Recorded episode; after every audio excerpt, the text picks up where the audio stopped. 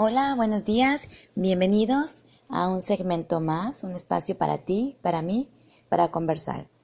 En esta ocasión platicaremos un poquito de las cosas en pareja o las cosas que suceden en el matrimonio. Y esto se llama SOS, crisis en mi matrimonio o crisis en mi relación de pareja.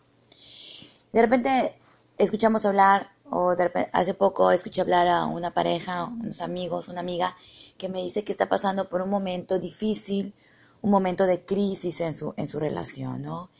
¿Y, a qué nos referimos cuando decimos crisis en, mi relación de noviazgo, en mi relación de pareja, con mi esposo? La crisis es más que nada em, pequeños momentos de, de, discusión, de desacuerdos, cuando estamos pasando por una mal brecha, por, por decir así, por una pequeña tormenta en la relación. Eh, no estamos coincidiendo, no estamos hablando el mismo idioma, el mismo lenguaje, no estamos en la misma sintonía. Y entonces empiezan a darse peleas, empiezan a darse discusiones más seguidas, eh, caras, gestos, eh, nos sentimos incómodos, enojados, tristes, no estamos bien con, con nuestro compañero, con nuestra compañera. Y entonces empezamos a sentir que hay una crisis, ¿no? Que algo no anda por el camino correcto.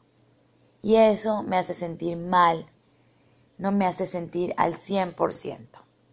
Y se ve reflejado pues en mis hijos, en mis actitudes, en mi forma de relacionarme con los demás. Llego al trabajo enojado, molesto, tristón, tristona. Em, en el caso de las mujeres que somos muy, muy sensibles y somos de alguna manera muy abiertas con nuestros sentimientos que los expresamos a través de nuestro cuerpo y de nuestra cara, pues se nota que algo está sucediendo. ¿Y qué pasa con las crisis en el matrimonio. ¿Son normales? ¿Es bueno que haya? ¿No deben de haber? ¿En mi noviazgo, en mi pareja? ¿Es un signo malo de que estamos yendo por mal camino? ¿Cómo superamos esta, esta pequeña brecha que hay entre nosotros? ¿Qué podemos hacer? Y esto es algo que, que, que nos preguntamos y que surge en cualquier momento de una relación con otra persona. Las crisis son completamente normales. Em, como personas tenemos ciertas características, tenemos un carácter, una forma de ser, una forma de pensar. Y al unirnos o al convivir con otra persona, ya sea en el matrimonio, con nuestra pareja o tener una relación con alguien más, pues de alguna manera en esta relación yo, mi completo yo, convive con tu completo tú. Y entonces soy yo y soy y eres tú y yo somos un un nosotros. Y en este nosotros, pues de alguna manera hay un intercambio de valores, de creencias, de formas de pensar, de formas de ser. Y pues obviamente podemos estar de acuerdo, querernos mucho, amarnos, desearnos, pero pues también tenemos formas de ser y de actuar diferentes. Y en algunos momentos pues van a haber desajustes, desacuerdos y no vamos a pensar de la misma manera y vamos a tener, y a veces tenemos expectativas diferentes, ¿no? Algo que pasa mucho es que esperamos, esperamos algo de la persona con la que convivimos y vivimos y la que amamos. Esperamos que sea de una forma como nosotros a lo mejor reaccionaríamos o seríamos en esa circunstancia. Algo que me pasa mucho a mí es que yo espero que mi esposo el día de mi cumpleaños sea muy detallista, me haga una fiesta sorpresa, me sorprenda con un ramo de rosas, con un peluche mega grande, con una serenata, en fin, que sea un día de festividades y de sorpresas para mí. Y eso, ¿por qué? Porque eso es lo que yo hago, lo que yo haría en su cumpleaños. Yo planeo su cumpleaños un mes antes y veo qué quiere y si voy a hacer una fiesta sorpresa, si le voy a hacer su comida favorita, si lo voy a sorprender con un desayuno, si con un mensajito en el Facebook para que todo el mundo lo vea y lo vea a él porque esa es mi forma de ser, soy detallista, soy cariñosa, soy sensible. Él no, él actúa de manera diferente y él está pensando, no, está pensando un mes antes o dos meses antes qué va a ser para mi cumpleaños. Él vive el día al día y un día antes de mi cumpleaños me pregunta qué quiere que yo, qué queremos, qué quiere, qué quiero yo, qué me gustaría, me compra algo que él cree que, me va a gustar, vamos a cenar. O sea, no, no está organizando la, la gran fiesta o la gran sorpresa, porque él piensa así, él es práctico, te festejo, qué quieres, a dónde quieres ir, eso hacemos porque es lo que me estás diciendo que quieres que yo haga. Y yo estoy esperando otra. Y entonces en esta expectativa que uno puede tener de la otra persona y cómo va a reaccionar, pues de ahí surgen muchas crisis o muchos problemas, al esperar que mi esposo mi esposa, mi pareja, reaccione de la manera que yo quiero. Entonces, en primer lugar, pues hay que tratar de, de no de no pensar de esa forma, de ser muy claros para evitar estos, estos problemas. Pueden haber crisis de, de muchos tipos. Las crisis son normales en el matrimonio. Una crisis te ayuda a crecer, fortalece tu unión. ¿Por qué? Porque en la crisis o en los problemas, en las pruebas, está el aprendizaje. Puedes conocerlo mejor, puedes conocerla mejor y de alguna manera valorar y resolver la situación que se esté dando. De eso se tratan, de, eso se tratan las crisis. Y hay diferentes niveles o magnitudes de, problemas o de crisis, ¿no? Y las más comunes se dan por desacuerdos, por falta de comunicación, porque yo doy por sentado que que tú ya sabes lo que quiero, ¿no? Que de repente tú lees mi pensamiento. Doy por sentado que tú sabes lo que yo quiero. Y entonces cuando no, no se dan las cosas de esa, de esa manera, vienen los problemas. ¿Cómo superarlas? ¿Qué podemos hacer? En primer lugar, la comunicación, es un poco trillado, pero la comunicación es la base de una relación. Y no solamente una relación de pareja, es una relación de amistad, una relación de trabajo, en una relación de, ¿cómo se llama?, de deporte, en cualquier relación que tengas con otra persona. La comunicación es muy importante. Comunicarnos de manera asertiva. Esta palabra hace poco llegó a ser como muy significativa en mi matrimonio. Asertivamente, ¿no?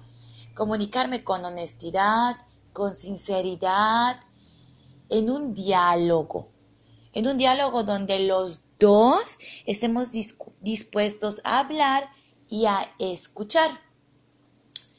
¿Qué pasa? Que de repente sí, ¿no? Tenemos la pelea, ya, ya estoy cansada, ya fueron varias peleitas y ya empieza, entonces ya viene la pelea así en forma y en la pelea nos decimos de todo y yo hablo, hablo, hablo, hablo, hablo, ataco me pongo a la defensiva, pero no estoy dispuesta a escuchar. Porque cuando vienes y me dices algo que no me gusta, que me lastima, que me incomoda, me pongo mi escudo y ataco con lo que yo pueda. Eso no es comunicarse. Eso es discutir. Y una discusión lastima más y hace que las crisis crezcan más. Hace que el problema crezca. Porque cuando discuto, cuando estoy enojado, cuando estoy molesta, cuando estoy molesto, tiendo a lastimar.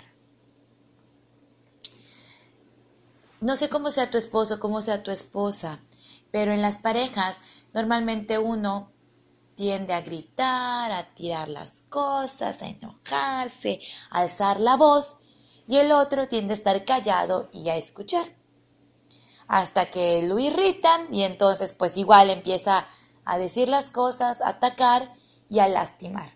A veces cuando decimos las cosas enojados o molestos, lastimamos. Y a veces decimos cosas de las cuales nos arrepentimos, pero ya lastimamos el corazón de la pareja o de la persona a quien amamos mucho. Entonces, cuando, estés cuando tengas un problema con tu pareja y veas que este problema ya se hizo grande que a pesar de que han tratado de platicarlo, no encuentran el momento, no encuentran el tiempo, y esto se va acrecentando. Y por las circunstancias de la vida, por el trabajo, por los niños, por el, por, por el corretear de la vida, a veces no te das el tiempo de platicar con tu pareja y lo dejas pasar. querido amigo, querida amiga, no dejen pasar esto. El hecho de que tú tengas una crisis, tengas una discusión y digas, bueno, esto va a pasar. O sea, estamos mal ahorita, pero voy a dejar que pasen unos días, se nos va a olvidar, se va a enfriar esto por lo que discutimos y entonces, pues lo dejo pasar, se me olvida y continuamos. No, esa no es la solución porque, pues sí, puede ser que ahorita lo que te molestaba, la discusión que tuvieron, ya esa discusión financiera, discusión amorosa, problemas en, en las relaciones para intimidar, eh, no sé, algún problema de infidelidad, bueno, que en este momento diga, lo voy a dejar pasar. Ese dejar pasar se va acumulando y va acrecentando esto. El día que, que, se, que explote esta pequeña bolita de nieve, que se vaya juntando, juntando y que explote, la situación va a ser más grave. Si en este momento tienes un problema con tu pareja o hay alguna situación que les está molestando, que les está incomodando, algo que, a ti no te hace sentir plena, hay que hablarlo. Dense un chance, dense un tiempo, busquen un momento. Si hay hijos, busquen un espacio para dejar a los niños, a, las, a los bebecitos y tomes un tiempo para hablar, para comunicarse, para dialogar. ¿Alguna vez escuché? Dialogar. Es un diálogo. Di algo. Tú dices algo, yo digo algo asertivamente. Decían por ahí que Dios en su sabiduría nos, nos hizo con dos orejas y una boca para escuchar más y hablar menos. Debemos aprender a escuchar y escuchar desde el corazón. Entonces en este diálogo con mi pareja, yo te escucho y escucho con humildad lo que me estás diciendo. Y también te hablo desde el corazón, desde mi sentir, lo que me gusta de lo que está sucediendo y lo que no me gusta, lo que me ha hecho sentir incómodo. Y después de haber hecho este diálogo, de haber platicado, de haberte sincerado, ya pueden llegar a acuerdos. Bueno, me estás diciendo que que tú quieres que tengamos más tiempo para estar juntos, para intimidar, para tener relaciones. Yo te digo que estoy muy cansada, que los niños me agotan, que mi trabajo, y sé que tú tienes este, pues tú también quieres estar más tiempo conmigo. Acuerdos, ¿qué podemos hacer? Estoy viendo que estás trabajando mucho tiempo, llegas a la casa a las 8, a las 9 de la noche, casi no ves a los niños. Yo estoy todo el tiempo con los niños, me canso, estoy estresada. Cuando tú llegas, solo ves la tele, te tomas tu cervecita, ves tu programa favorito y te acuestas a dormir. Entonces esto me molesta, esto me enoja. Bueno, en fin, así pueden salir muchísimas malentendidos o pequeñas crisis que hay. Lleguen acuerdos, soluciones, ¿qué podemos hacer? ¿Cómo de alguna manera conciliamos esto? Que sea benéfico para ti, que sea benéfico para mí, que sea benéfico para ambos. Y entonces, en estos acuerdos, en estas soluciones, comprométanse a cada quien de cumplir su parte. Un compromiso. Bueno, yo me comprometo a que estemos más tiempo juntos. Me comprometo a ser más sexy, a procurarte más, a conquistarte.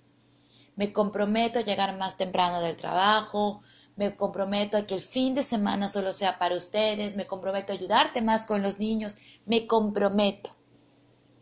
Y este compromiso, llevarlo a cabo.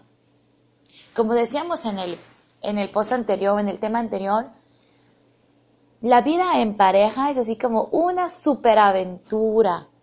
La vida en pareja es una aventura llena de sorpresas, de aprendizajes, donde ustedes dos son los capitanes del barco y necesitan estar en la misma sintonía. Entonces, el amor, por más así como que digas, ay, eso ya lo escuché un montón de veces, Landy. Pues sí, pero esa es la realidad y hay que darle sentido. El amor, la comunicación, el perdón y los detalles son las bases de una relación, de una relación duradera. No hay un secreto para que nuestro matrimonio sea así ultra plus. El secreto está en la sinceridad de esta relación. El que tú quieras realmente estar con esa persona y quieran trabajar para, que, para construir una relación fuerte, una relación placentera, una relación de comunicación. Y para eso necesitas, necesitas de alguna manera dialogar, necesitas perdonar, necesitas ser honesto, tener humildad y comprometerte. Comprométete para trabajar en ella. Y en la medida en que tú hagas de tu parte y tu pareja haga la suya, van a poder pasar esta crisis. Y esta crisis lo que va a dejar es como lo veo con esta analogía de, de, la aventura y del barco y del timón y que ustedes son los capitanes del barco. Esta crisis, esta tormenta va a dejar un amanecer precioso, un mar templado, okay, un paisaje hermoso, donde ustedes aprendieron de esto que les sucedió. Y el día de mañana esto es una fortaleza en tu matrimonio, en tu relación de pareja, en tu relación de noviazgo. Y entonces tú ya sabes qué esperar de tu pareja, qué esperar de ti, yo qué espero de, de ella, qué esperamos uno del otro.